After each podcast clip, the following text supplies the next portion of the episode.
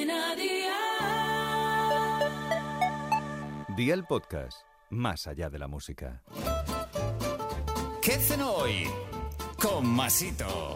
Hola familia, hoy le vamos a dedicar a la cena escasos 10 minutos. Eso sí, vamos a cenar de maravilla con este revuelto de champiñones y gambas. Una cenita rica compuesta de verduritas, proteína y mucho, mucho cariño. Así que va por la libreta y toma nota de los ingredientes que te dejo la receta. Champiñones, gambas congeladas o frescas, huevos, sal, aceite de oliva virgen extra y especias a tu gusto. ¿Empezamos con la preparación? Pues venga, ¡al lío!